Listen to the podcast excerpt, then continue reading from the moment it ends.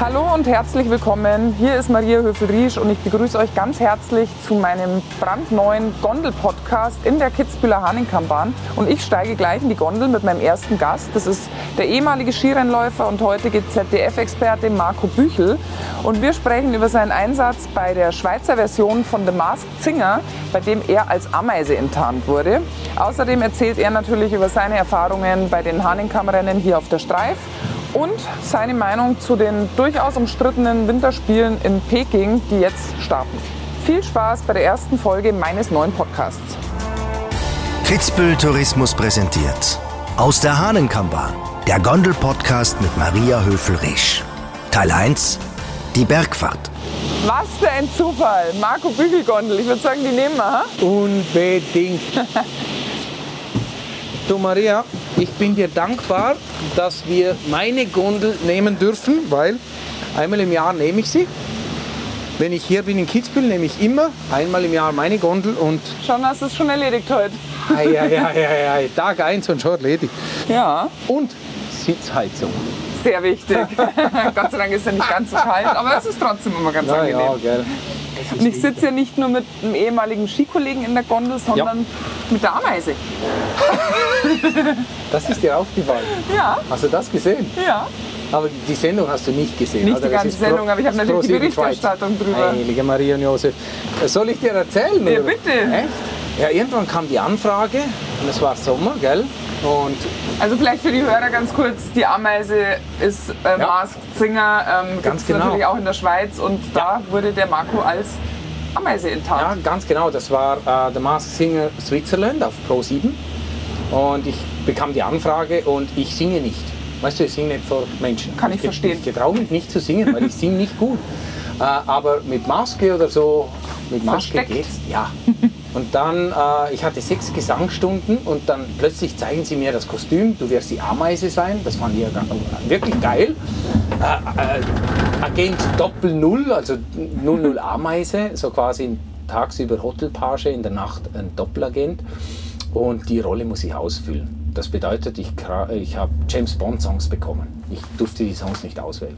Okay. Ich hatte sechs Gesangsstunden und das lief eigentlich gut, bis ich das Kostüm anhatte. Und dann plötzlich hast du 10 Kilogramm auf dem Kopf und bist eingequetscht und kriegst keine Luft. Sing dann mal. Das Ja. war echt ein Problem. Weißt du, es ist live, live. Und ich habe mich so geschämt. Naja, aber anscheinend ähm, hat es ja irgendwie geklappt. Sing doch mal. Nein, Das wäre jetzt so nett nicht gewesen. ohne Maske. Aber es sieht dich ja keiner. Es ist ja ein Podcast. Wir Das hören ja stimmt. nur. Nein, ich singe nicht gut. Okay. Ich singe nicht gut. Ich will die nicht wählen. ja, ich hatte auch schon Anfragen, Mask Singer. Also ich Ja, bin auch noch und? sehr am Zögern, weil ich bin auch, also ich bin dermaßen unmusikalisch. Auch Let's Dance. Hast du da auch mal Nein, mitgemacht? nein, tanzen lasse ich weg. Ja, ich eben auch. Also ich kann dir eins sagen, es ist ein Abenteuer, aber es ist anstrengend, weil Ja. du die Geheimhaltung, du darfst niemandem was sagen, dauerhaft und du bist immer hinter den Kulissen komplett verkleidet und das, das ist ein bisschen anstrengend. Kann ich mir vorstellen. Ja.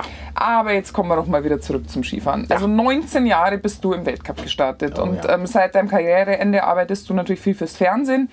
Habe ich ja auch ein paar Jahre machen dürfen. Mhm. Ja. Wie empfindest du das Gefühl, äh, unseren Sport jetzt von der anderen Seite zu begleiten? Also ich liebe diesen Job. Ich liebe den Zuschauern zu erklären, wie genial und wie geil dieser Sport eigentlich ist. Äh, Das ist das Beste, was es gibt. Und ich probiere das rüberzubringen. Aber natürlich ist es schwierig, weil in Deutschland ist halt im Wintersport, auf den Wintersport bezogen, ist halt Biathlon um einiges größer. Und dann kommt die Vier-Schanzentournee und wir kämpfen da irgendwo mm, gegen Skispringen. Was ich ja nicht verstehe als ehemaliger Skirennfahrer, für mich ist Ski Alpin Nummer eins. Ähm, es macht Spaß, das zu erklären, aber wir haben halt immer den Anspruch, wir müssen das äh, Leuten erklären, Menschen erklären, die das erste Mal zusehen.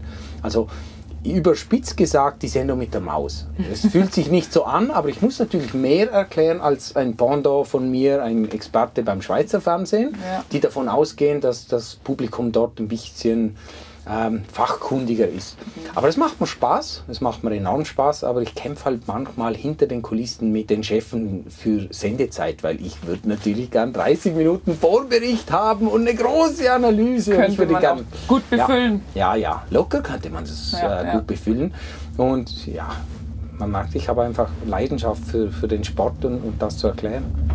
Aber dadurch, dass du natürlich fürs Fernsehen unterwegs bist, ähm, triffst du wahrscheinlich auch immer wieder viele. Hast du noch intensiven Kontakt zu ehemaligen Weggefährten? Es sind wahrscheinlich nicht mehr allzu viele aktiv von denen, die mit dir zusammengefahren sind, oder? Es sind, es sind noch zwei, drei, also Johann Klare, äh, Voits, Baris, das sind so die Jungs, die mit mir zusammen noch gefahren sind. Da waren die jung, als ich äh, im Herbst meiner Karriere war. Aber ansonsten, ich habe fast keinen Kontakt mehr. Du schon? Hm, Auch sehr vereinzelt nur noch. ja. Aber mit ein paar wenigen, ja. Also wenn man sich sieht, ist immer schön. Aber es ist nicht so, dass ich anrufe, so, hey, wie geht's dir, was machst du, gehen wir auf ein Bier. Weil wir wohnen ja alle ein bisschen von der Distanz her ein bisschen. ja. Aber viel Kontakt habe ich nicht. Wenn man sich sieht, kürzlich hatte ich ein, ein Videodreh mit Didier Güsch und das war super. Weißt Das ist, als, als wäre man nie auseinander ja, gewesen. ganz gell? genau, das ist so. Aber ich würde mit keinem in Urlaub fahren. Irgendwie. Nein, weil wir waren ja damals eine Gruppe von Menschen, die etwas gut konnten. Und deshalb waren wir im Team zusammen. Aber du wählst dir diese Personen nicht aus, weil die einfach auf derselben Wellenlänge sind, sondern weil wir dasselbe gut können. Natürlich entwickeln sich Freundschaften und es ist grandios, aber trotzdem irgendwie, man verliert sie aus den Augen. Ja. Aber immer wieder schön, sich zu sehen. Ja. Ja, finde ich auch. Wenn wir jetzt hier aus dem Gondelfenster schauen, dann sehen wir auf die Streif, Ja. die härteste Abfahrt der Welt. Was Ja. sind deine Erinnerungen an die Rennen hier? Ich erzähle immer gern die Geschichte, als ich 1999 als Riesenslalom-Spezialist in Kitzbühel war, als Zuschauer, weil ich gedacht habe, ich fahre hier nie. Und ich stand unten im Ziel und habe zugeschaut, wie alle ins Ziel kamen und mein Kiefer stand einfach weit offen. Mein Mund war offen, weil für mich waren das Helden, Gladiatoren, richtig enorm. Ich als Riesenslalomfahrer, ich habe mich wirklich klein gefühlt und da habe ich gesagt, das will ich, das will ich. Und im Jahr danach habe ich begonnen mit Super-G, aber mit dem Super-G kommt halt zumindest das Abfahrtstraining. Und ich stand da oben mit der allerletzten Nummer und, neben dem Starthaus steht einer und brüllt, schau dir den an, der ist ganz bleich, der hat Angst. das kann ich mich noch erinnern. Und ich wurde dann im Super-G auf Anhieb Vierter Wow. und war abends auf dem Haus der Sieger bei dieser Preisverteilung. Unten waren 20.000 Menschen und ich habe das nicht gekannt. Und der Moment macht süchtig. Ja, und ich habe gewusst, ich will das immer wieder erleben. Natürlich dann 2006, Zweiter in der Abfahrt. Da durfte ich das erleben und ich wollte gewinnen. Und dann war es halt 2008 endlich soweit. Ja. Ja, wie man hier auf Ja, diesem ja. roten Zettel an dem Fenster sieht. aber ganz ehrlich, 2008 Super-G. Mir würde besser gefallen, da würde Abfahrt stehen anstatt. Da kommen wir später noch drauf. zu Ja, ja, ja. Ähm, jetzt stehen die Olympischen Winterspiele in Peking vor der Tür. Es Ja. gibt viel Kritik, Ja. natürlich vor allem äh, in Bezug auf die politischen Verhältnisse, Ja. Menschenrechtsverletzungen etc. Viele Athleten kritisieren auch äh, das IOC, dass sie durch ihre Teilnahme eigentlich so zum, zu Komplizen Chinas gemacht werden. Was ist deine Meinung dazu? Meine Meinung ist, man macht sich einfach, wenn man ein IOC-China-Bashing macht. Letztlich müssen wir uns selbst an der Nase nehmen, weil wir haben intern Komitees, die sich bewerben wollen. Siehe München-Garmisch, siehe St. Moritz, siehe Hamburg. Wir haben verschiedene Bewerbungen, die bei uns an der Urne scheitern. Die Leute wollen das nicht. Und die einzigen, die sich dann noch bewerben für Spiele, sind in diesem Fall Peking und es wäre noch Almaty, Kasachstan gewesen. Und das IOC hat letztlich nur noch die Wahl zwischen Kasachstan und China. Wir hatten ja die, die letzten Spiele auch schon. Also meine letzten Spiele waren Sochi, da ging das auch schon ein bisschen Ja. so los, wobei ich jetzt die Spiele in Sochi persönlich nicht so schlecht fand. Nein, die waren total aus okay. Athletensicht. Ja. Dann Pyeongchang war ich fürs Fernsehen, das fand ich Ja. sehr schwierig. Und jetzt eben Und jetzt Peking. Peking. Aber es ist schon schade, oder, dass ähm, der Sport eigentlich fast ein bisschen in den Hintergrund gedrängt wird Es durch ist- solche Diskussionen es und dass ist- Sportler eigentlich politisiert werden. Das, ist doch eine, schade. Das ist eine Katastrophe, aber du kannst ja nicht vom Sportler dann erwarten, dass er einen Boykott macht. Sehe ich ganz genauso. sondern der, der, der Athlet sieht seine Chance, er hat alle vier Jahr, Jahre diese Chance und ist gerade in der Form seines Lebens Genau. und den dann in die Verantwortung nehmen, "Oh, du musst einen Boykott machen, das geht gar nicht. Nein, finde ich auch. Das müsste vorher schon stattfinden, aber nochmals, wir müssen uns an der Nase nehmen, wir müssen Olympische Spiele wieder in westliche Länder bringen. Milano 2026 mit, zusammen mit Cortina. Das finde ich super, dann kommt das wieder nach Europa. Aber ja, das IOC macht sie halt auch mit, mit so äh, Austragungen jetzt in Peking nicht wirklich viel Sympathien bei uns, in, beim Wähler, der letztlich dafür zuständig ist.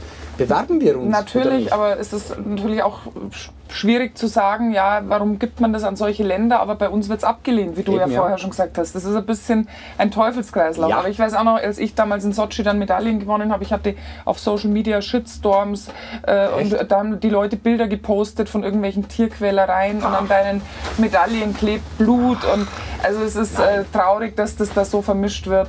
Aber ja, es ist einfach. Da kannst ein- du ja als Athletin gar nichts dafür, Eben. sondern die Spiele sind da und dein Ziel ist da, eine Medaille zu machen. Natürlich wünschst du, das Schönste wäre gewesen, du hättest die Medaille, olympische Medaille in Garmisch machen können. Ja, natürlich wäre das Ja, zehnmal das schöner gewesen. Oder in Kitzbühel. Ich wollte gerade sagen, Olympische Winterspiele in Kitzbühel, da wären wir ja, dabei, oder? Ja, natürlich wären wir da dabei. Äh, die Abfahrt müsste man vielleicht ein bisschen entschärfen für die Athleten, die vielleicht nicht um Gold mitfahren. Ja, das, äh, das ist richtig, aber Ja. da gäbe es wahrscheinlich auch Alternativen. ja. So, äh, die Bergstation ist in Sichtweite. Ja. Ähm, das hat schon mal richtig viel Spaß gemacht mit Ja, dir. ja. Ich freue mich auf die nächste Episode. Da fahren wir nämlich wieder den Berg runter in der Gondel. Jawohl, ich bin dabei. Es geht ja mich. nicht immer nur bergauf, es geht auch manchmal bergab. Da werden wir in der nächsten Folge drüber sprechen. Freue mich. Dann. Schau, jetzt fängt es zum Schneiden an. Und windig ist hier oben. Und nächste Woche die Talfahrt in der Hahnenkammern. Der Gondel-Podcast mit Maria Höfel-Risch. Ein Podcast von Kitzbühel Tourismus und All Ears on You.